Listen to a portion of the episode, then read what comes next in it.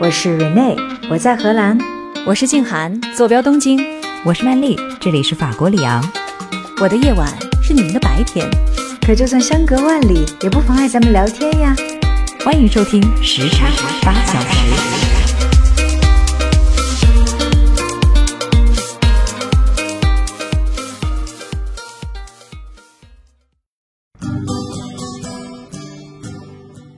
的设计师，他们这个人的价值观，在他们的作品和设计当中，可以非常充分的体现出来。就是不仅仅说我身上的标签是一个中国人了，这一点我觉得太宝贵了。我认为，就是他对于中国元素的那种融合，是于无形之中的，没有那么直白。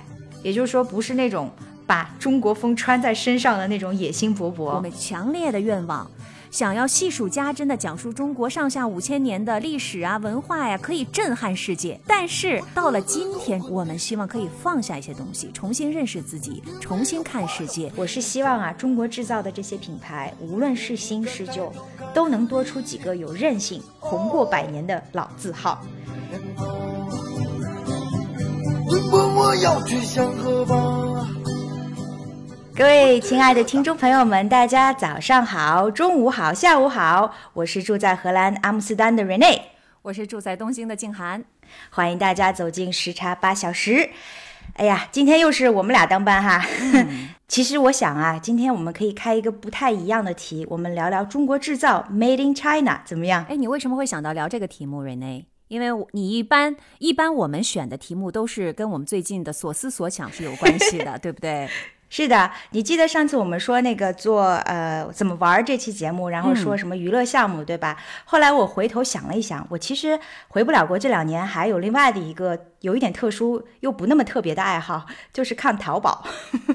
真的吗？就是过过眼瘾，是不是？对的，没有窗户的 window shopping 也可以解一些乡愁嘛，而且还可以了解一下现在都有些什么流行的潮牌啦，然后有什么好玩的啦，我都可以看一下。比如说啊，我之前在看那个球鞋，然后我就发现了，现在年轻人呢，哎，还真的有一点点一份新鲜的这个复古情怀啊。你知道他们现在流行穿什么鞋吗？是咱们自己的国货品牌，名叫回力帆布鞋。哎，这个回力应该是很多很多年了吧？是不是？我们小的时候是不是就有？是啊。然后你想，我们小时候就八零九零年代的时候，那时候就上体育课都要穿那个鞋，是吧？嗯。然后我仔细回去查了一下，才发现原来这个品牌已经有近一百年的历史了啊！是吗？是你们上海的品牌吗？是的，是在上海的品牌。它原来呢叫八吉，然后这个品牌几易其手呢，在三五年的时候，也就是新中国成立之前哈，就有一个设计师设计了一个。弯弓搭箭的这样一个古希腊的勇士的形象来作为 logo，而且呢还有个英文名叫 warrior，中文名叫回天啊。我记得那个他的那个 logo 都一般是在他鞋的那个两侧嘛，对吧？会有两对的，对两条，对的这样的。嗯，而且你知道三五年的时候，这个商标的注册是中文跟英文都注册了，好洋气，特别洋气。对呀。今天的这个回力鞋啊，它还得到了一些国际明星的青睐。比如说早两年的时候，我好像还看到，就是奥兰多·布鲁姆，就是魔界的精灵王子。他就曾经穿上了这个中国的球鞋，所以那个品牌在国际上也有了一定的新地位。现在来看看它的这个设计啊，我真的觉得一点都不比匡威差呢。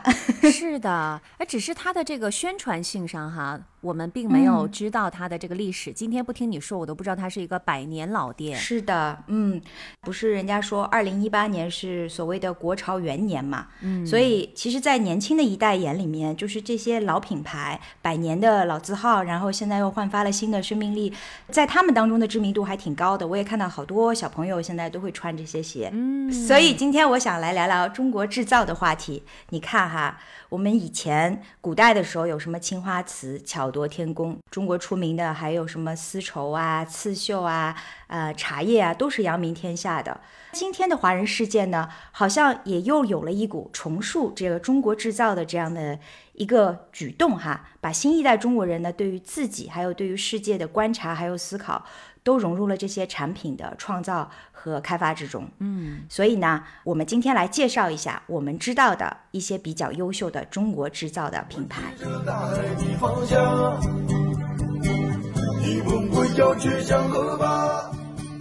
瑞内，你刚才说的这个中国制造，是不是不仅仅是？产品，嗯，因为像我就经常会说，我就是 Made in China，对呀，我就是一个中国人，所以我们今天也可以聊一聊那些中国制造的，在国际上具有影响力的艺术家呀，或者这些中国人物。静涵，你这个点加的太对了，我就是这么想的。我有若干次跟别人在这边就是有一点点打趣吵架的时候，都会说，你们凭什么说 Made in China 不好？你看我不就是 Made in China 的吗？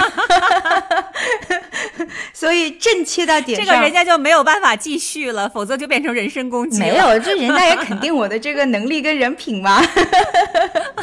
那当然，那当然。嗯嗯。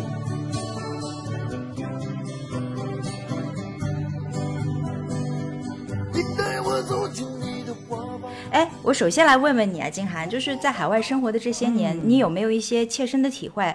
就是外国人对于中国制造的印象是什么样的？以前是什么样？然后现在呢，有没有一些改变呢？呃，我觉得应肯定是有的，不仅仅是外国人的一个印象，我们自己也会有这样的印象。比如说，在海外生活。大部分的你可能都是接触的本土品牌，嗯在美国的时候，很多的美国品牌为主，然后包括一些这个欧洲的品牌。那到日本之后，也是日本的本本土的品牌比较多。但是实际上，现在在我在日本的生活当中，也会很多的这些细节里面看到中国品牌的影子，而且也是受到了日本民众的喜欢啊，是吗？所以我觉得这是一个最大的一个变化了，对吧？应该是的。呃，另外就是，其实前几年我在国内生活的时候，我也注意到一点。嗯，我们在国内的大的高级的商场里面，原来都是国外的品牌为主的。嗯，对。但是呢，这几年其实这些国内的大商场、高档商场里面的国内的本土品牌的占有率也是越来越高，而且也是受到很多年轻人的喜欢。第一是它这个性价比很好，第二是产品质量也很好，而且整个的设计上来讲也是非常具有设计感的。我觉得这些其实都是中国品牌的一些变化。嗯。中国品牌的这种，你刚才说到的这种变化，应该是墙内墙外都开花了。啊，是的。关于中国制造产品质量的讨论呢，我觉得有一个分水岭一样的这样的一个界限。两千年中国加入了世贸组织之后，当时最大的受益可能就是中国的小商品进出口的贸易。这个阶段，小商品市场呢，在全世界范围内的这种爆破式的发展跟扩张呢，却慢慢的呈现出了中国在制造生产价值链中的这种廉价人工和产品地段。重质不重量的这样的一个特点，是的。那直接的后果呢，就是在世界范围内，只要别人提到中国制造，马上想到的第一个反应就是小商品王朝的这个廉价但是低质。对。可是明显的，在过去的十几年的时间里面，无论是从个人呐、企业啊，还是国家，都是更注重创新和技术的发展。经过这些年的不懈努力，中国的品牌力量呢，也开始慢慢的渐露锋芒了。那除了设计啊、服装啊，还有就是我们大家都知道的，比如像华为啊、小米啊，现在在国外的普及率是非常的高了。是的，除了商品之外，还有个人的 IP，比如像设计师啊、建筑师啊、艺术工作者啊等等。我们呢今天是做笼统的定义，说这些都是中国制造嘛，对吧？那这些创作者应该说都已经或正在世界的舞台上崭露头角，建立了一个新的中国制造的印象。实际上，要说到我们的这些呃，在国际舞台上崭露头角，甚至是说大放异彩、形成影响力的人，我觉得不得不提的一位是郎朗。哦，就郎朗的形象呢，在国内和国外可能不是特别的一样。前一阵子不是出了李云迪的事件嘛，有很多人都会把郎朗和李云迪放在一起 谈，但是实际上在国际的古典音乐的这个圈子里面，他们的这个江湖地位其实是完全不可同日而语的。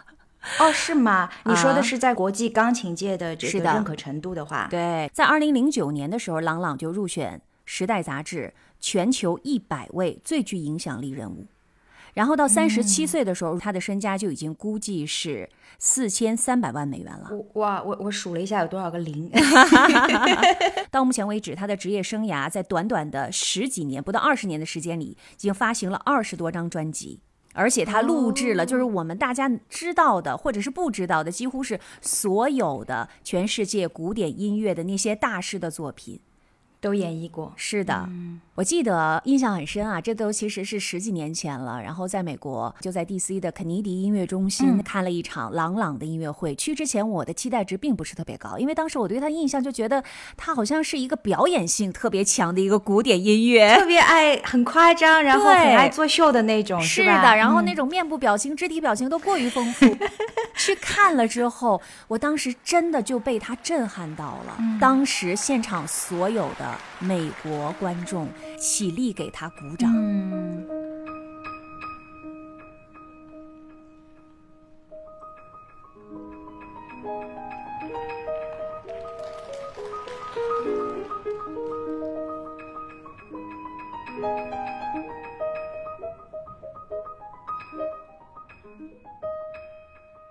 那么那一次是我第一次的在现场听到他的音乐会，那后来呢，其实也是通过一些美国的媒体，包括一些世界上其他地方的媒体等等，才发现，其实郎朗作为钢琴家的这个在全世界里面的这个地位是非常的受到尊重的。他受到尊重的原因不仅仅是因为他的技术很好，嗯，因为他做了很多其他除了钢琴家之外的事情，也因此受到了全世界的这个尊重。哦，那我接下来讲的这个所有的事情，都是来自于西方媒体啊，西方主流媒体 对他的报道。首先，第一点就是他向美国音乐教育捐赠了五百万美元，他的这个目的呢，是为了让美国各地的学生有机会学习到钢琴。而且他当时就对记者表示说：“呃，我相信孩子们是需要自己玩的，他们必须实际上去碰触这个琴键，才能让自己和乐器之间建立联系。”他觉得学习音乐就像学习一门语言，当你不会说这门语言的时候，你永远不会真的明白它的含义。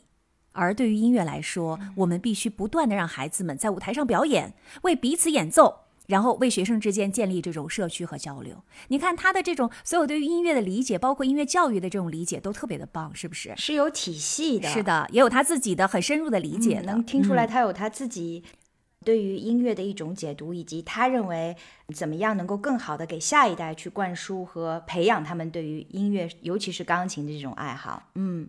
第二个例子哈，就是在二零零八年的时候，郎朗就已经创立了他自己的国际音乐基金会，叫做朗朗 International Music Foundation。其实他现在透过他的基金会做很多的儿童音乐教育的事情。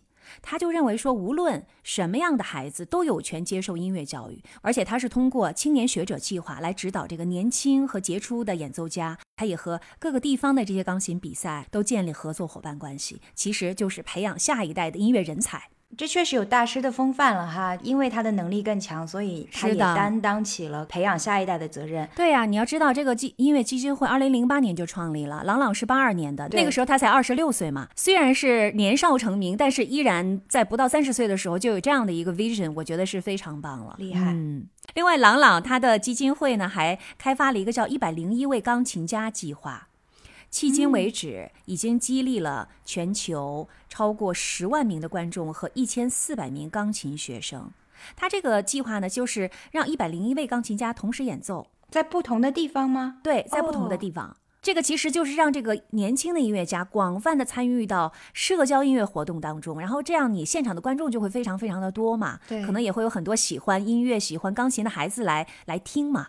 你这样，你想一百多位。钢琴家同时演奏那种恢宏的感觉，肯定是非同寻常的。而且最近他的这个基金会哈向外界公布，是向英国捐赠了数百架钢琴。据说，是这个英国近年来他的音乐教育出现了下滑，所以呢，朗朗就想要帮助这些公立学校的孩子可以有机会学习钢琴。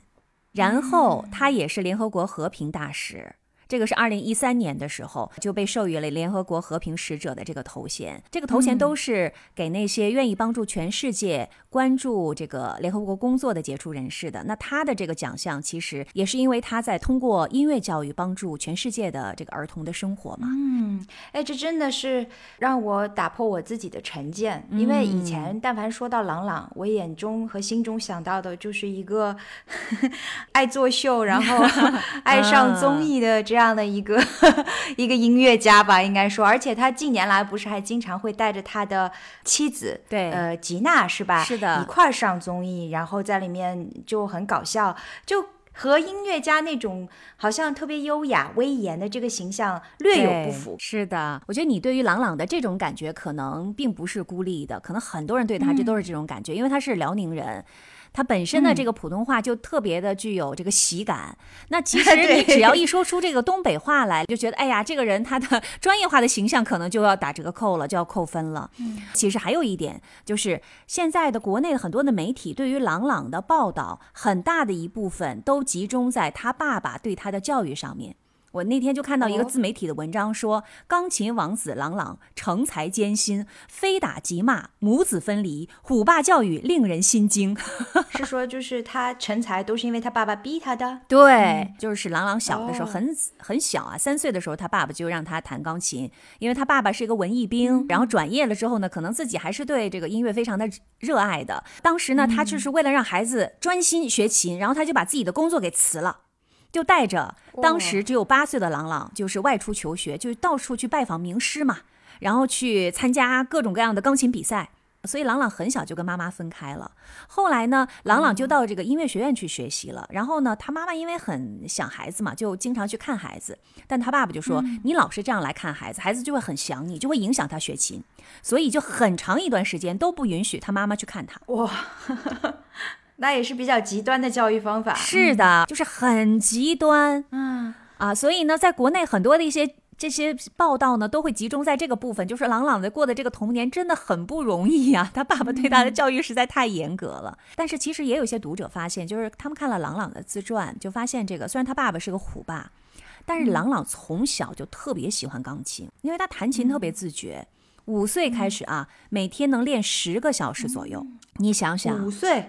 对，十个小时，十个小时，这可不是一般的这种毅力啊！所以今天我为什么会把郎朗拿出来推荐给大家呢？其实也是从另外一个侧面，然后让我们更加丰富的来了解，呃，其实，在国际的音乐舞台上非常具有影响力的我们这样的一个国人，他作为一个专业的钢琴家，他在西方的主流语汇里面可以得到认可，仅仅靠他的技术的高超是远远不够的。我觉得更是因为刚刚我提到的那些，他在呃国际上面针对于儿童的音乐教育、钢琴教育所做出来的那些努力。嗯，其实我们今天做这期中国制造最重要的原因是为了推荐那些用心在做事情的中国的创作者们，对吧？那朗朗肯定是符合这样的标准的。往往我们在国内，你看哈，虽然说呃我们觉得朗朗这个人口音特别搞笑，但其实人就是有多元性的嘛，对吧？那朗朗这也是他一个非常立体的形象。但是我就觉得，可能在国内的时候，大家关注他艺术作品的。这种角度可能稍微少了一些，是不是？嗯，就我们不太会从欣赏艺术、欣赏音乐的这个角度来看他的这种能力，而去 judge 他的外在的一些，比如说口音啊，比如说他的一些参加综艺节目啊这些活动等等。那我倒是希望就是大家能够更多的去关注他的音乐，关注他为音乐教育做的那些事情。是的，我也是看到另外的一个外媒对他的采访哈，呃，就问他说，现在很多年轻人觉得古典音乐。就是不酷，就觉得你古典音乐很死板嘛。他说：“但是您呢，又是做这个古典音乐的这个音乐家，是怎么来吸引年轻一代，并且获得如此广泛的吸引力的？你要知道，全世界的古典音乐家得有多少啊？但是像郎朗一样，在国外的所有的一些社媒上具有上百万的粉丝和这个 follower 的，其实并不多。那他怎么回答？他就说：他说这是我们基金会正在研究的方向之一，我们为年轻一代。”创建了节目，鼓励他们去享受古典音乐的乐趣，然后通过这种方式告诉他们，古典音乐并不是老派的。我的基金会就是希望这些有才华的孩子们都可以有机会获得音乐会的经验，并且发展他们的事业，让每一个孩子都可以接触到音乐，享受音乐，听懂音乐。你看他的这个 vision，其实就已经是真的，像你刚才说，是一个大师的 vision 了，不仅仅是说我自己的这个曲子能弹得多好，这好像已经不不再是。现在他的这个阶段好像就是 target 的事情了，他有个更大的愿景了哈。就这么一说，我可能就明白他为什么会去参加一些更加主流的节目了。你看哈，主流媒体、大众娱乐在在消费的可能就是年轻人，那他得首先知道你吧，他得首先知道我朗朗作为一个古典音乐家，他其实也是一个很亲民的形象。或许慢慢的他会来关注我的这个。呃艺术作品。我记得我们有一期曾经提到过这样的一个观点，其实古典音乐在古早的时候就是他们当时的大众娱乐方式嘛，在我们的今天，它可能也需要用一种更加亲民的方式去接近更多的大众，让他们来享受古典音乐的快乐。是的，所以这是今天我想要带给大家的这位。郎朗，希望大家能够了解到朗朗的另外一面。下次见到他，就不仅仅觉得他是一个带有这个东北口音的一个谐星了。嗯，特别好。还是那句话，人就应该是立体的，就让人想到了那位有一点点诙谐，然后带着喜感口音的这样的一位古典音乐大师。这应该就是朗朗新的标签，我们给他定的。是的。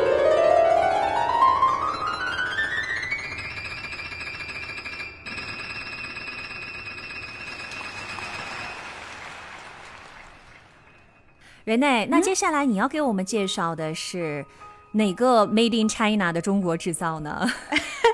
我准备了一个截然不同的方向。嗯嗯，有一些领域可能你在平常的生活中很少看到，但是呢，又已经在世界上慢慢的开始崭露头角的。呃我要说的是一种纹身的风格。哦，所以荷兰人有很多人都喜欢纹身吗？在西方的世界里面，我觉得大家嗯，对于纹身这件事都是持着一种比较中立的态度。嗯，大家都觉得就是说，纹身它可以是一种身体艺术。嗯，所以，如果说大家脑子里面对于纹身还只有那些什么黑社会、青龙会的形象啦，那应该不会了吧？现在很多年轻人喜欢的这些纹身，其实是很有艺术感的，是的而且纹身的艺术家们，这个身价也是不菲呀、是的，另外一个刻板印象就是纹身可能就是愚蠢的外国人，然后纹了一个莫名其妙的中国汉字在身上，对吧？如果你你还停留在那个阶段，那你也是落伍了。是时候呢，也来打破一下这个成见了。就想象一下，如果你可以把中国的水墨画纹在身上，哦，比如说我们都熟悉的场景和主题，什么仙鹤齐天啦、双鱼戏珠啦，还有梅兰竹菊，或者就是黑白色的风景水墨画，什么太极八卦之类的。这个难度应该很大吧？因为我在想象纹身的时候，如果是一个很具象的东西，那你的这个着色什么的，其实可能就容易一点。但是我想象我们的这个国画，其实它的这个颜色之间是有很多的层次感的。嗯，因为它这个水墨，你想啊，它的这个和纸接触，然后吸收，对，有有那种渐淡的这种这种感觉。但是这个在如果在你的皮肤上去展现，难度很大吧？哎，是哈，你也会这么想是吧？但是就真的有一位这样的艺术家呢，把你刚才想的这些疑虑都打消了。我刚才说的这一众的这些风景画呀，呃，其他的中国水墨画的场景，他都把它印染到了皮肤上面，而且呢，以此而在世界很多地方都出了名。嗯，我要介绍的这位纹身艺术家呢，他的名字叫陈杰，他来自于北京。他以前呢，就是一位学水墨工笔画的这样的一位画家、艺术家。嗯在十几年前吧，二零零五年、零四年的时候，就经人提点呐、他说，其实你可以把你自己水墨工笔画的这种能力运用到纹身领域。然后他真的就去试了一下，然后呢，在试验的过程当中，就不断的在提炼自己的风格。最后呢，就呈现出了现在这些水墨画，嗯，纹身的这样的一个他自己的一个流派。他是从二零零五年的时候呢就开始做自己的工作室了。我几年之前呢是开始关注他，我是在 Instagram 上面看到的，看到他的创作呢，我就常常感叹，就是说，如果这个作品只是跃然纸上的话，我都已经被他那种传神的画风就吸引了。偏偏啊，他还是在皮肤上把这个图案用纹身笔表达出来，我就觉得，哎呀，我好欣赏啊！哎呀，，Rene，，你在说的时候，我就上网看了一下，这是我第一次看到他的作品哈，真的是叹为观止，太美了。是不是很有意思？而且你想，就是在那么方寸之间的这个小小的皮肤上面，可以看得出来，陈杰他的美术功底是非常棒的。是很厉害的一个艺术家。他现在在全球范围内啊，都已经有自己的影响力跟粉丝群了。在 Instagram 上面，他有五十万的 follower，啊，而且很多的国外的朋友都是慕名去到他在三里屯的这个工作室里面来做纹身的。嗯，当然这是疫情之前哈。瑞内，我刚刚不是说吗？从他这个纹身上面，我的推断是他的专业的绘画功底是很棒的。但是我看到这个新闻报道说，他其实原来就是一个售楼处的售楼员。这个我还真不知道哎。说他做纹身师完全是一个意外。哎呦，如果是这样的话，那真的是天才型的选手啊！那他原来的美术功底是他真正的，就是他可能工作本质不是一个画家，但是他的美术功底是还是非常的厉害的，就是明显是学过水墨画、工笔画的。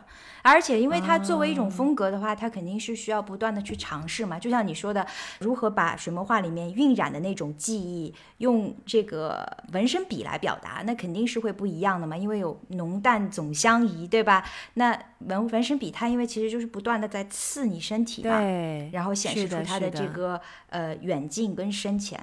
那这些呢，它是经过了很多的尝试。我其实挺感慨，第一个让他是 纹身的这个人。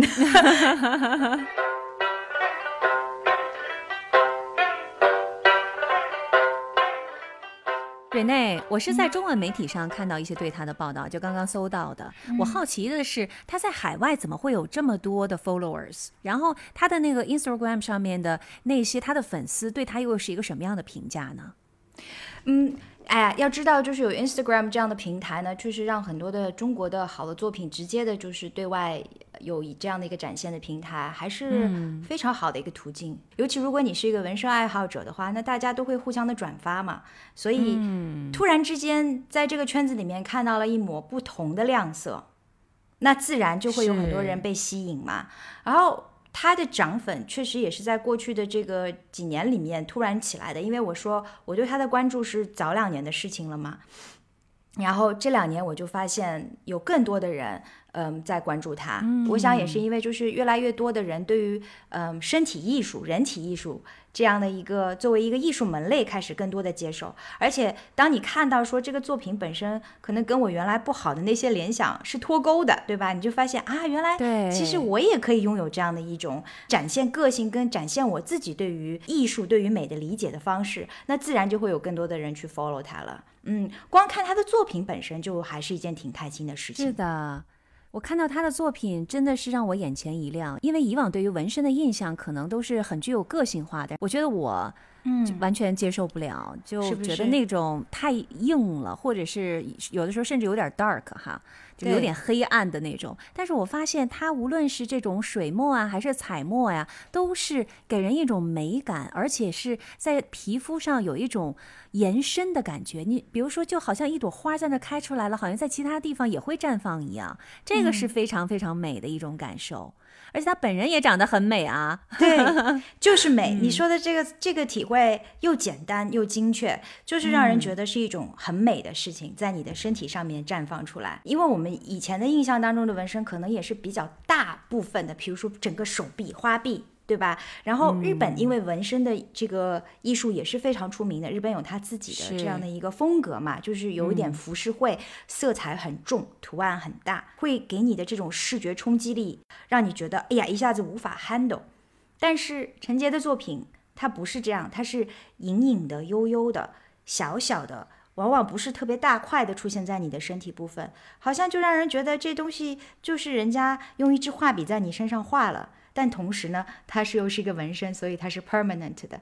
所以我觉得静涵，你刚才说“美”这个词儿说的很精准、很到位。嗯，是的。我看到有一个网友，静涵，你笑啥呢？我认真的在跟你讨论问题呢。是这样的，瑞内，我在听你讲，我也觉得他很棒，而且我也非常的喜欢。但是刚刚呢，我看到有关于陈杰的一篇报道，下面有这个粉丝留言嘛，就说可惜了，那么好的背不拔罐儿，太可惜了。哎呦，真的真是阳春白雪下里巴人呐！是的，哎呀，但是无论如何哈，我是非常的喜欢陈杰的这种带有中国风的这种纹身，真的是，你看你是在荷兰看到的这样的一个。定居在北京的一个纹身师，然后你其实是他的海外粉丝团当中的一员。对，是这样子的。嗯，这是我要介绍的今天中国制造的一位艺术家，因为我觉得这个可能大家不会不太会想到，但同时呢，是的我就觉得这个应该是 too good to not be shared，right？就是每个人都应该看到它。嗯就非常的高级的这种中国风。嗯，对的。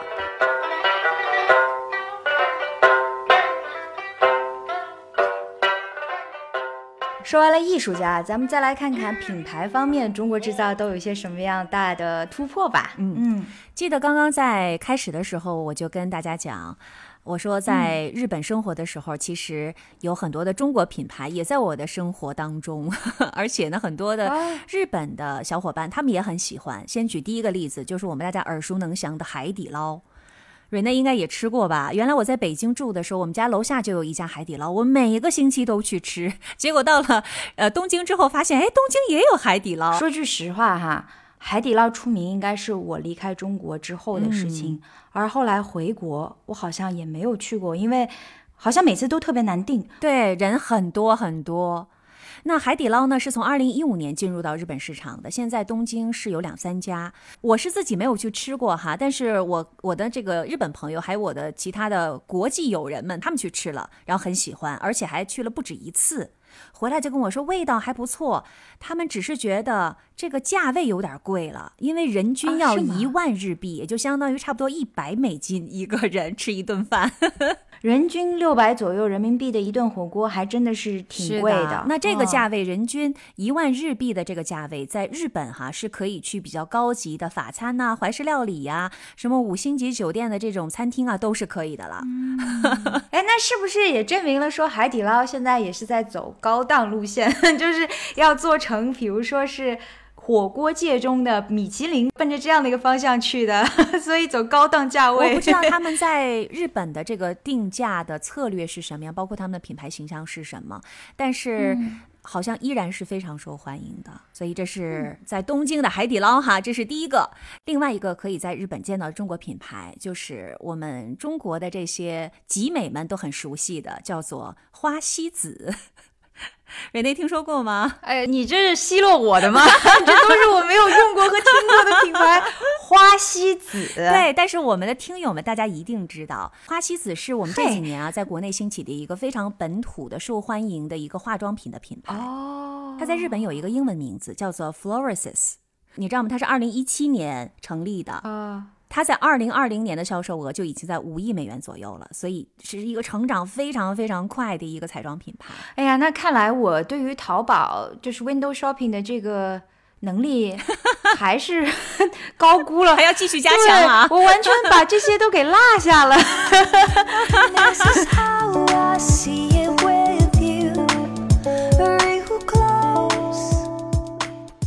这个花西子的颜值确实高，真的，它的有一些理念是很棒的，因为它把设计当中就把那个苗族的银的纹理放在它的化妆品上了，所以就感觉非常非常的精美，哦，我看到了，很漂亮，是不是？是。的，很漂亮。就是你说的这个，还不只是在包装上面，而是比如说在一支口红上面，或者是在它的对呀、这它那个纹路，粉底上面，它已经把这种银饰的花纹给镶嵌在里面了。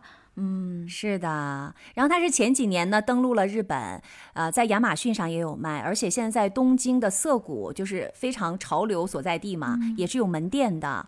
它的这个彩妆的定位也并不是很贵，比如说每一笔大概就是两千日币，嗯，呃左右，可能就和一百多块钱吧。然后定妆粉呢，就是差不多五千日币。它的这个价格呢，就是在药妆店和那些专柜的彩妆产品之间的。这应该是一个很棒的创新。就是我看到它名字也起的都很好听，什么百鸟朝凤啦，就是那些浮雕哎的彩妆的妆什么眼影盒，我自己看了都想买一个了。哎呀，是不是很心 动？我觉得它颜值真的是会让这些。我什么叫集美呢？就是这也是一个网络用语，就是这些爱美的姑娘们，collector 对，真的会想要去下单，然后拥有。哎呀，而且它的粉质呢，据说也很不错，然后呃上色度也很好，显色度也很好，就是它本身的这个产品的品质也是很好的。哎呀，好期待它能嗯够来到荷兰呀！至少能够在 Amazon 上面买到就好了。确实很漂亮，让我也很想试一下了。对对对，嗯，对，我觉得这个应该也是你会喜欢的类型，因为它的这种描银的设计哈，你一看就会觉得说哇，非常具有民族特色。因为彩妆其实就是让我们。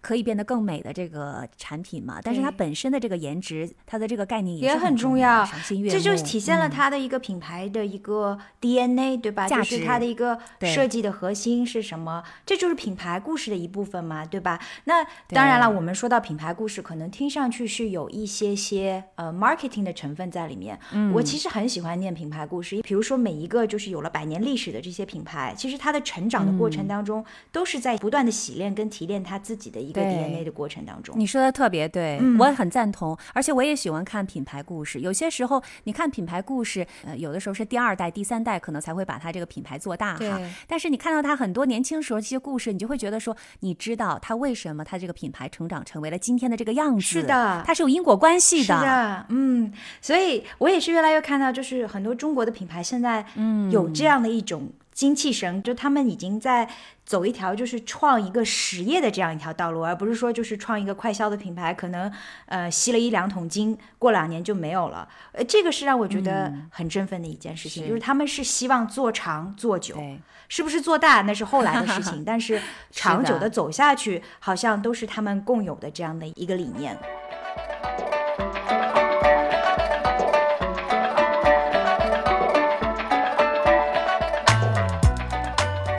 刚刚我讲到的中国品牌在日本。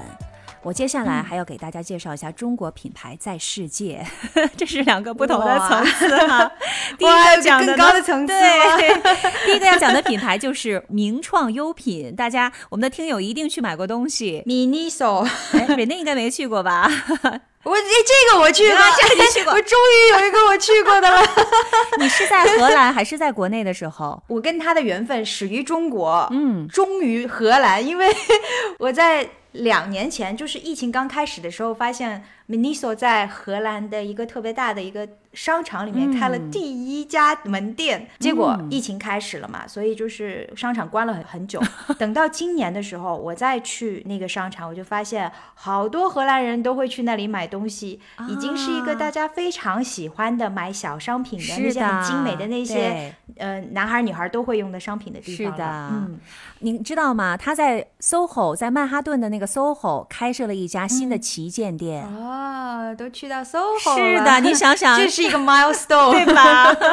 嗯，而且名创优品的这个老板呢，我是有一次也是在一个活动上听他讲过他的这整个的这个品牌设计和品牌故事。他们是在二零一三年的时候成立的，就是在中国广州成立的。但他现在啊，已经在一百多个国家和地区有了五千多个门店。然后 SOHO 的真是中国速度啊！啊，SOHO 的这家旗舰店就是名创优品在北美的第一百一十家门店，所以你可想，它其实现在的这个影响力也是可见一斑哈。嗯，他们好像还跟漫威有合作哦，就是是的推出了 Marvel 的一个系列，是吧？他们和很多的知名品牌都合作过，比如说可口可乐呀、芝麻街呀、北京故宫博物院呀、这些，就推出一些跨界的产品，因为这个年轻人比较喜欢。对对对，名创优品一开始有这个想法，其实是呃，因为他到了日本之后，就发现这个日本有那个百元店，哦，对我听说过，对，日本的百元店其实是日本的很重要的一个。呃，商业体系的一个组成部分，就是一百日元到底能买什么东西？可以买很多很多的东西，而且那个质量会让你很炸舌。所以很多的日本的啊主妇、日本的年轻人都会去光顾日本百元店。那名创优品的创始人叶国富呢，也是当时到了日本，然后得到了启发，所以他回到国内，他就想要创立这样的一个品牌，就是价钱非常的优惠。但是所有的这些制造出来的、卖的这些产品都是非常优质的，一推出来就非常受欢迎。所以其实当年就已经能够看得出来，它现在的这个架势了啊！谁不想要物美价廉的东西呢？我觉得这应该是至少在荷兰市场来讲，它是填补了这一方面需求的一个空白。嗯，因为就比如说那些钥匙圈啊、精美的小商品啊，你要在荷兰买到，除了能够比如说像 Amazon 这种网购的大户之外，其他的地方你几乎在实体商店里面找不着。啊那么聚集在同一个地方是很难看到的，所以就是比如说你买个钥匙圈，然后买块橡皮，你要跑两三家店才能买到。但是 Miniso 呢，就是完成了你对于这一切事物的想象，所以我觉得至少在荷兰这边，Miniso 应该是有一个挺大的发展空间的。是啊，嗯我在网上看到名创优品在美国仍然感觉像是一个专注于亚洲的品牌，所以说他们的这个文章的记者就在想说，这个品牌能够扩大对非亚洲消费者的吸引力吗？那我想荷兰 应该就回答了他的这个问题，是吗？因为刚刚你已经说荷兰人是蛮喜欢的，对，进到店里面看到的基本上都是 teenager，、就是一些很年轻的、很小的小孩儿。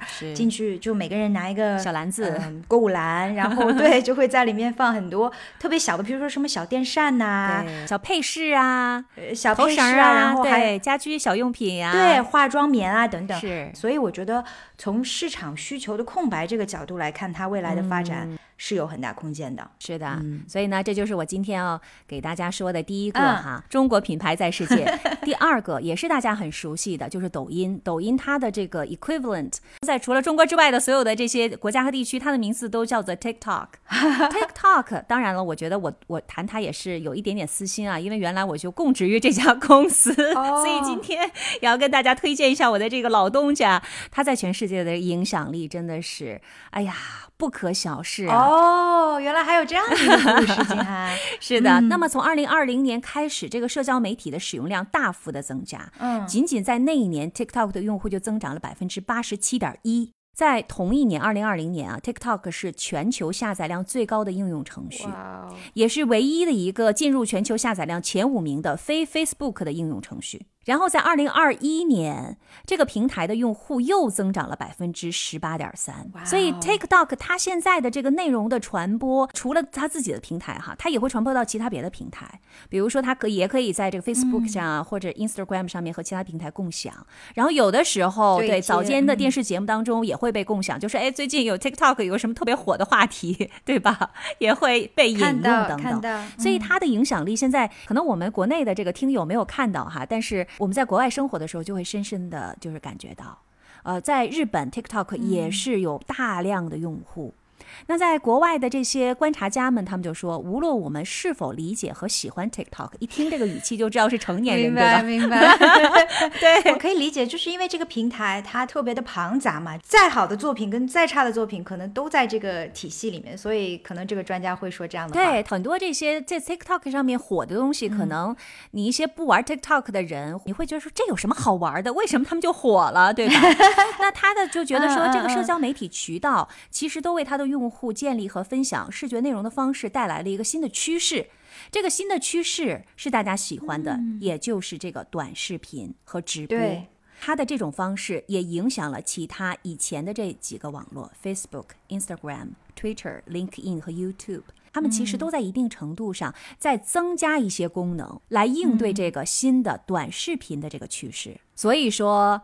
TikTok 真的改变了社交媒体的运作方式，你不觉得这个是一件很难以想象的事儿吗？就是引引领了一个新的竞争的空间嘛，短视频它就是一个 white space，然后 TikTok 成为了第一个领跑者，进而改变了整个竞争格局，让几大主流的呃社媒的平台都需要去应变它的这种竞争的模式。而且它的这个帖子，因为在国内的时候也是一样的，它都是用这个算法嘛。逻辑来看你最喜欢什么样的东西，然后来给你推荐。那你知道这种其实粘性是非常高的，对于年轻人来说，这个就像磁铁一样，就可以不断不断的滚动，然后去看你自己喜欢的这个东西。所以说，现在年轻人在 TikTok 上面花的时间，其实也已经一定程度上的超过了刚刚我提到另外几家平台。这也是为什么另外几家他们会觉得很有压力的一个原因。还有一点就是 TikTok 呢，它本土化做得非常的好，也就是说，日本的 TikTok 和美国的 TikTok，你看到的内容肯定又是不一样的，因为你想啊，它其实很多里面的这些呃 influencer 或者是这些。content provider，也就是说这些内容提供者，都是具有非常强的一个文化倾向的。地域性很强，地域嗯性的，我在日本流行的东西，我在美国可能人家根本不懂你在讲什么，也不知道你为什么笑。所以这就是为什么这个产品他们一定要做本土化的一个原因。现在很多的观察家也说，你这个产品本身就是加剧了代际差异啊。我当时看到了 这个评价之后，我就心想说，那看来这个产品的影响力还是非常大的。如果都可以加上这样的一个结论的话，都已经套上这样的一个大帽子了，是吧？对，TikTok 它当中有一个很重要的一个概念，就是对创作者非常的好。因为创作者才是他这个平台可以非常的发展对的这个这个一个原因嘛，所以他会有很多，比如说创作者基金呐、有各种各样的奖励方式啊，然后也允许是根据他的这个视频的表现给那个创作者付款啊等等。那其实他知道这个才是，就像你说的最大的一个 asset。你刚才最后那部分说的，就是关于他如何的，嗯、保护创作者，然后鼓励创作者更多的来制作更好的内容。这部分其实作为他自己的一个理念，还是很重要的当然，对吧？可能也是更多的创作者愿意去选择这个平台的原因。嗯是的好玩儿，嗯。你看，我们介绍的这些中国制造还都挺有特色的哈，是一般人不会想到的这些方向的。around.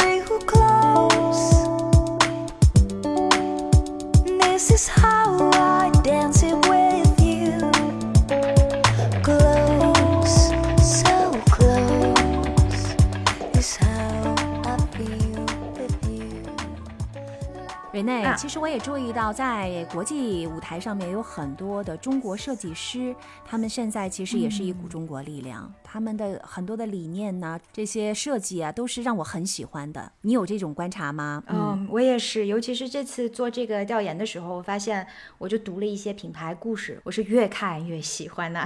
所以今天呢，我就给大家介绍若干位越看越喜欢的这些设计师以及他们的一些品牌的理念。哎，金涵，哎你一定是知道 Met Gala 吧？知道啊，这不是 所有的演员争奇斗艳的那个晚上吗？这个 Met Gala 呢，就是一年一度的纽约大都会博物馆的慈善拍卖舞会。嗯，每一年呢，它的红毯呢，就是堪称是时尚界的奥斯卡。那各大名流呢，就会在红毯上争奇斗艳，而且每一年因为都有一个主题的 dress code，所以 Met Gala 呢，也就成为了各位高定设计师们各显神通、竞相出圈的好时机了。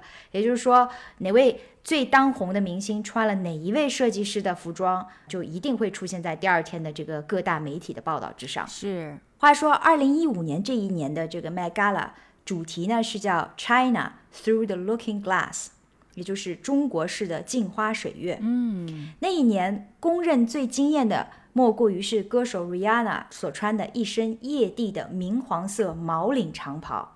上面呢布满了精美的、细致的这种金丝刺绣。静涵，你有印象吗？我我有点可能有点混淆哈，这个记忆 就是我记得好像有一次一个国际巨星穿了一个像西红柿炒蛋一样的这个礼服，是那个吗？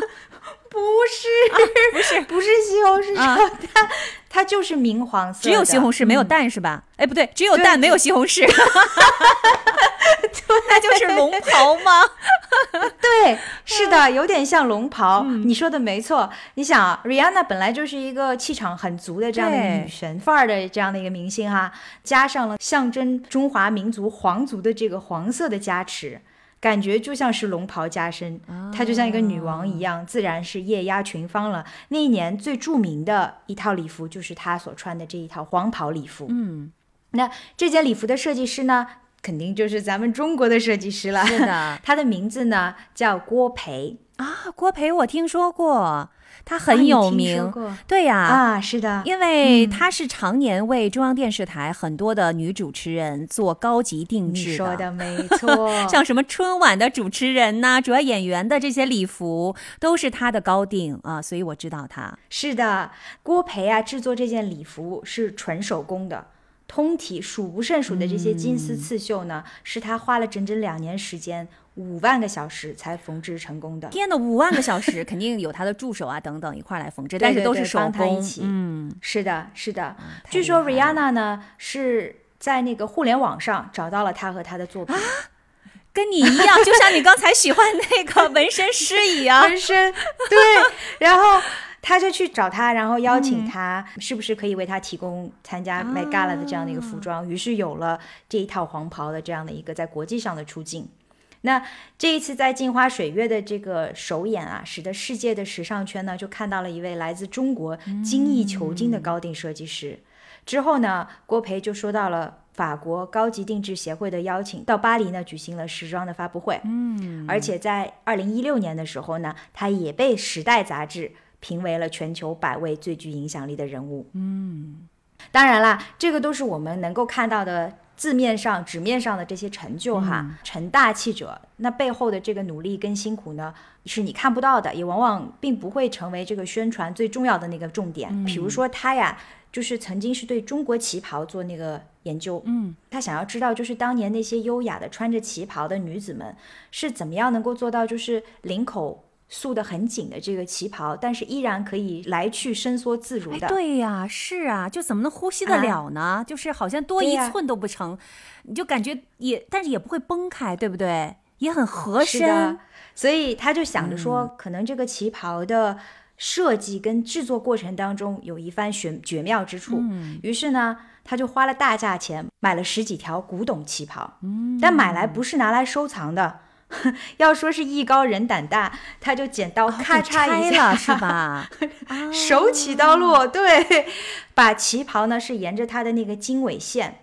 因为你知道它有滚边的那个经纬线嘛，一点一点的把它拆开来研究这个旗袍的设计的结构，然后布料的张弛，还有它的缝合的力度等等。嗯，所以你看，真的是十年磨一剑呐。是。刚才静涵提到了，他是中国的各大的这些大的晚会，比如说春晚啊，各种演出舞台的这个服装设计的这个提供者，他也是。做了很多的研究，你看啊，就是春晚上的那些大裙子，不都是很大那种蓬蓬的裙摆嘛？对。为了去更好的去理解这种蓬蓬裙是怎么样设计的，他还专门到了呃中国人艺啊这些舞台呃舞台剧的表演的地方去研究他们的戏服是怎么做的。嗯。此外呢，郭培还为了抢救民间的技艺呢，走访了很多的刺绣工坊啊，刺绣艺人。然后花了数倍的价钱，把这些技术跟图案呢，都收编到了他自己的这个档案馆里面。嗯，他还说了，就是像中国的绘画呀、陶瓷艺术啊，还有唐卡呀，都给了他很多创作的灵感和加持。那比如说，Rihanna 的那件礼服上面就有很多唐卡上花的这样的一个元素。嗯。那他的这种钻研精神呢，就使得他在业界得了一个所谓的“医痴”的名号。对，然后呢，在国际上呢，也有很多人就认为他是中国高定第一人。是，目前来看，是的。刚刚瑞奈又听了你讲了这么多关于郭培哈，原来我虽然知道他的名字，但是其实我并没有很认真的去看过他的履历。我刚刚就看了一下，在网上，他其实毕业院校是蛮一般的，是一个很普通的一个学校的一个服装设计专业毕业的。对，是在北京的第二纺织学校专科学校。是的，但是你看后面他一路的成长，啊，我们不说他的这个后面就是给谁谁做设计哈，然后包括哎，我们不说这些，但是就看他后面。不断的自我精进、自我学习的这个过程，其实你就知道这一条自我学习之路，在这个对于衣服痴迷的这条路上，其实他的这个成长是不断在进行着的，一点都没有停下来过。这绝对是这样。你看啊，他其实是在国营企业，还有在民营企业的这个呃设计部门，都是白手起家，打拼了很多年的，所以就是他体验过做匠人最基层的那种感受。是要这样一路走过来十几二十年，才成就了他今天的这个品牌。他自己有自己的工作室，叫做玫瑰坊，是设立在北京的七九八艺术中心的。就是认准了一条路，然后扎扎实实的在做一件事情。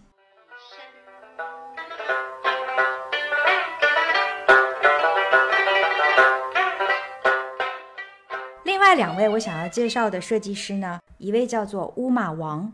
王之哦，这个我没有听说过。另外的一位呢，叫马可。马可我听说过，马可你听说过？马可的产品我也知道，无用嘛。对，哇，金安你好厉害，果然是潮人一枚啊！而且他的东西都好舒服啊，特别是什么内裤啊、睡衣啊。是的，是的。王之和马可，在我心目当中，应该说是中国现代的。设计师里面，在世界上的红人了。嗯，两个人年龄相仿。二零零九年的时候呢，王之是在伦敦创立了自己的品牌。同年呢，他就被意大利的 Vogue 杂志点名评为了最值得关注的新锐设计师之一。之后呢，乌玛王就成为了各大时装周的常客。但同时呢，他的风格其实也是我们生活当中是可以驾驭的，适合在各个场合穿着。它的设计呢是以饱和度很低的那种大地色系为主，嗯，也是以面料非常上乘的那种针织系列为主线。曾经啊，就有人评价说，他很擅长把装饰艺术和服装设计结合在一起。我呢，其实是能够看到他对于现代都市感有着一种重新定义的。那比较接近我们熟悉的概念呢，应该就是性冷淡风。哦但是你说它是针织的，所以像是一个性冷淡风的地毯穿身上了吗？对，所以我说是装置艺术 和服装结合你刚才说装置艺术，我就想到挂毯了。是 是是，啊在很长的一段时间啊，就是中国的设计师啊都是技术流，嗯，就是主攻立体剪裁啊，然后主攻所谓的中国元素。对相比之下呢，王之的设计可能在很多眼里就没有那么中国了，嗯，看上去更像就是呃灰土色的那个面料一大团的这种堆砌在一起。但其实我是特别的喜欢它通过那种纯熟的这种拼接技艺，将不同材质的面料结合在一起，同时呢还保留了它布料本身那种垂感肌理和柔和程度。我觉得这其实啊是对于布料的这个认知，还有就是裁剪技艺有很高要求的。啊，是的，Rene，我是第一次看到五马王他的作品，嗯我发现他的这些设计的这些用料其实都是很不一样的，但是它有一个共同点。就是它都会嗯依据这些料子的材质，然后来做它的一个好像顺势而为的一个设计，对会把它的这个因地制宜对对面料本身的一些嗯优点都展现出来。所以这是是的。我还挺喜欢的，而且真的像你说的似的，它的这些衣服的设计其实是有一点点无国界的感觉，你不知道它是有什么样的一个国家元素，它好像没有一个民族元素在里面，是任何一个国家的人穿都会好看的。哎，你这两点观察都非常的精准。嗯，金涵，即使你是第一次看啊，啊它的这个印花的花纹元素其实是很多元的。嗯。就比如说，在近期的一个新的作品里面，他有把一些中国的脸谱，但不是我们所知道的京剧脸谱哈，嗯而是一些就是土著的脸谱，是印在了他的这个长衫上面。即使印花花纹很多元，但是色差呢却普遍的就不太明显。视觉上感受呢，就像是有点看水墨画的那种感受。所以我认为，就是他对于中国元素的那种融合是于无形之中的，没有那么直白。也就是说，不是那种把中国风穿在身上的那种不野心勃是，勃，它完全不是。我喜欢他的设计，是吧？。对的，他就说他的设计理念呢，有可能是跟他自己的这个出身长大也有关系，因为他父母啊都是学医的，所以他说他自己设计的服装呢，感觉都像是中亚外面的那层包装纸。其实你细看一下，哎觉得还真有点像，对的，像吗？嗯，王织创立品牌的这个二十年的时间啊，也是他蛰伏的二十年。当他刚刚开始在伦敦注册了乌马王这个设计的时候，当时的销售曾经劝说过他不要用这个名字，嗯因为销售说一听就知道是一个中国人。对，他们呢，首先是从来没有签过中国的设计师，另外呢，就是他们担心品质不达标，还有就是担心不是原创。嗯，但你看，二十年的品牌发展，今天它的这个厚积薄发啊，应该说是成功的打消了当年销售商的这个疑虑了哈。对的，瑞内，你刚才提到的销售商的这几个疑虑，我觉得真的都好现实啊，好像这是一个刻板印象了哈，什么质量不达标啊，然后设计不原创，可能会有抄袭的风险呀，因为看到它的对这个 last name 王就知道你的是哪个国籍的了嘛。嗯，是的。我们要知道那是二十年前，嗯我觉得这二十年呢，中国的品牌还是有了很多翻云覆雨的变化的。对，就比如说王之乌马王是吧？他现在啊就已经成为了继 Vera 王和 Alexander 王之后、第三位在时尚圈里激起了水花的王。那前两位我们知道其实是华裔嘛，对但这位王之乌马王是咱土生土长的河北姑娘，啊，她是河北人啊，对，她是河北人。嗯。另一边的马可呢，相较于王之在商业世界里的这个成功经营啊，他可能更像是一个艺术家。嗯，对于服装设计的理念呢，他是这样表达的：他说，当今的世界奢侈已不再奢侈，却有清贫最为奢侈。围绕着这样的核心呢，他是在二零零八年以奢侈的清贫 （luxurious 清贫）为题，成为了在巴黎时装周上面第一位做压轴大秀的中国设计师。哇哦，马可这个名字啊，我们在国人听来可能是有些陌生的，因为他成名之后呢，就选择了隐匿于世，来潜心营造他的这个品牌。静涵刚才也提到了，叫无用。是的，后来呢，是第一夫人彭丽媛三顾茅庐，请他设计定制自己国事访问的服装，我觉得我们的彭妈妈也是很有眼光，很有眼光，真的她是欣赏这样的一个理念的设计师，本身就证明她的品味是很好的。哎，你说的这一点特别的对。一开始马可呢是曾经想过拒绝的，嗯，但后来说服自己的理由是什么呢？就是他知道服装风格的背后其实是价值观。是，中国第一夫人的着装，自然更加是一个具有价值导向的这个象征，对吧？嗯，所以得到这个机会来帮助第一夫人来定位自己的着衣风格，那他是不是就是有机会向国人也向世界去倡导他品牌的理念了呢？嗯，对吧？这是一个很好的机会。他的品牌理念呢，就是要过简朴的生活。嗯，因为这个原因啊，他就决定了要接下来这份工作。也因此呢，他得了一个国母设计师的名号。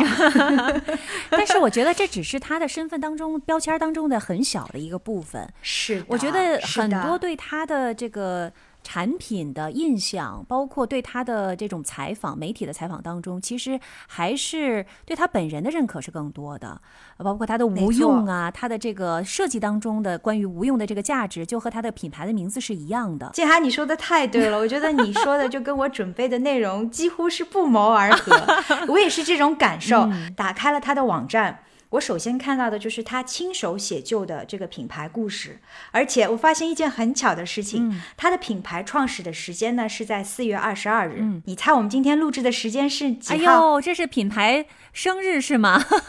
今对的，是四月二十二日，世界地球日，是不是特别的巧？是的，嗯，无用呢是作为一个非商业的这个社会企业，就是 social enterprise，它的使命呢是保护、传承与创新传统的民间手工艺。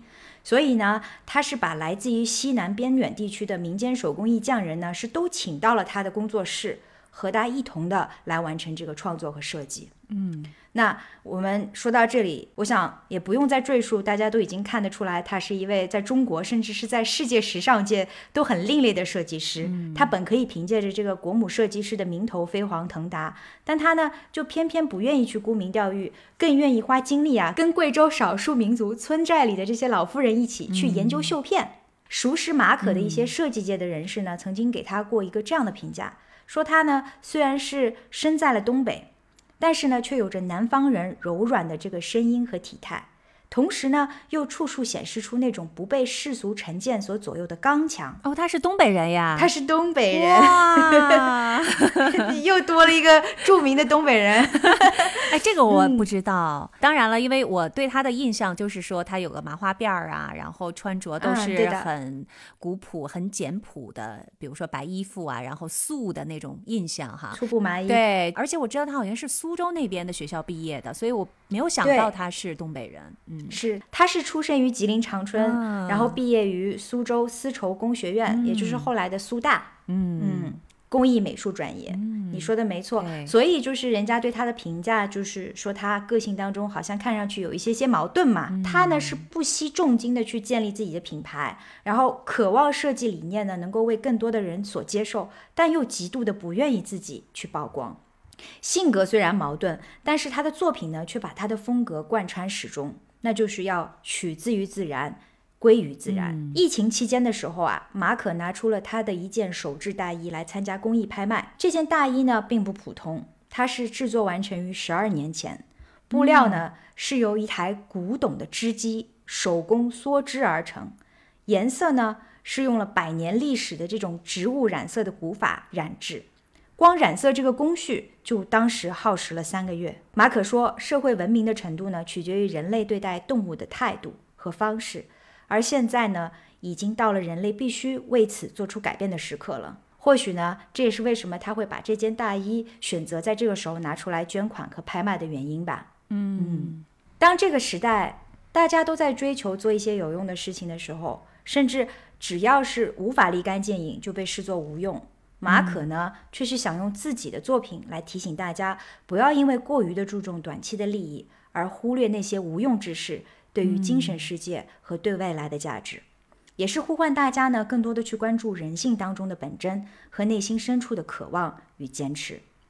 哎呀，这一点我太赞同了。有的时候我们感觉做无用之事就是在浪费时间，哈，就是嗯有点不务正业。但是什么又是无用呢？当你坚持自己的想要做的那个事情的时候，可能它就是你生命当中最宝贵的那个那个选择。可不嘛！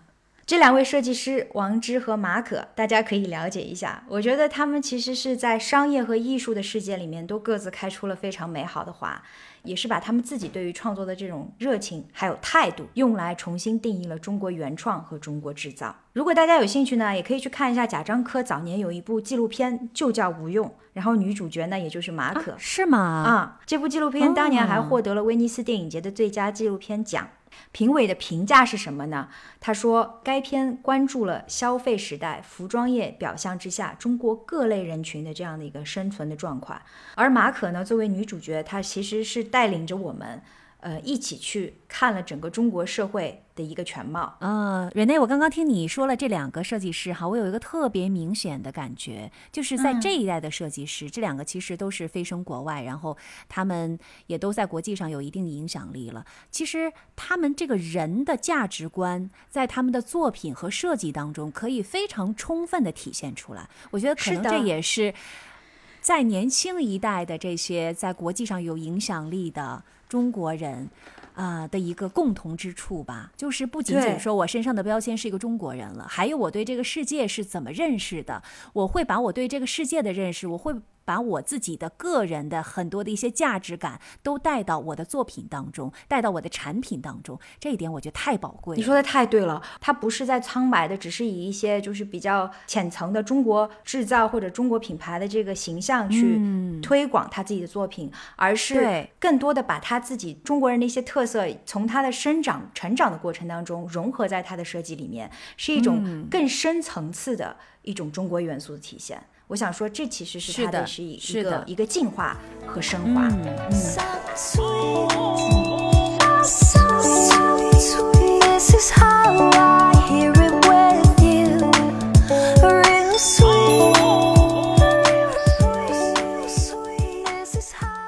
其实从刚才我们聊的这个过程当中，我也感受到中国品牌的一些变化。我也想起了今年冬奥会之后，张艺谋作为总导演，他在接受采访的时候，他说：“他说你看，十四年前，二零零八年的那个时候的奥运会的开幕式，我们强烈的愿望，想要细数加珍的讲述中国上下五千年的历史啊、文化呀、可以震撼世界。” 嗯，他说：“但是经是的，过了那个开幕式之后，到了今天，我们希望可以放下一些东西，重新认识自己，重新看世界，你会感到更轻松、更自信。从讲我的故事到讲我们的故事。你看，这就是一个非常非常大的一个不同和一个跨越。张艺谋的这个认识，其实也是能够从他的这个开幕式的导演的作品当中看出来。你们可能看不到，但我在重重的点头，对，特别的赞同。嗯。这也是今天我们在讲中国制造的这个过程当中，可能在这个我们聊天之前哈，我没有想到的一个，但是经过我们在讲不同的时期的中国制造呃的一个变化，其实我能够非常深切的感受到这一点，是的，我们更加自信了。而且这种自信是很有底气的，是因为我们真正的把我们的自信反映体现在了我们的作品和创作的过程当中。对的，对的，我们开篇的时候呢，讲到说中国制造在世界上一度给人的印象呢是低质的，是模仿抄袭、缺乏创意的。但经过我们刚才的这一些介绍，无论是从品牌还是从一些艺术家呀、呃设计师啊，我想呢，我们可以以小见大，看到在今天的中国呢，各行各业的人们在过去的十几二十年的时间里面，都在致力于原创开发，勤奋刻苦。正所谓啊，十年磨一剑。可以看到，今天的我们呢，是在向世界拿出更多具有中国精神、中国态度的作品和品牌。嗯，而在海外生活的我呢，其实能够单纯的去欣赏中国制造体现出来的那种态度和智慧，那是一种真正的就是真挚的对于他们作品的一种欣赏和对他们人格的一种赞赏，并且呢，我还会用自己对于中国文化的这种同源理解啊，去向外国的朋友们介绍和推广我们的这个品牌。对于我来说，那就是一件甘之如饴的事情了。除此之外呢，我是希望啊，中国制造的这些品牌，无论是新是旧，都能多出几个有韧性、红过百年的老字号。一个品牌的建立啊，是一针一线，是聚沙成塔，是经年累月的匠人之心。要守得住寂寞，也要耐得住诱惑。但是我好期待，就是在百年之后呢，我们中国能出那么一些有传奇的品牌故事。一定会的。嗯，我们自己也都是中国制造。其实我们自己每一个人也要 be proud of ourselves。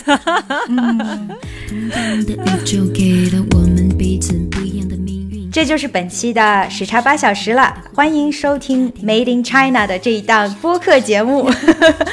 我是住在荷兰阿姆斯特丹的 Rene，我是住在东京的静涵，我们下一期节目再见，拜拜。拜拜。却伤害，转身走。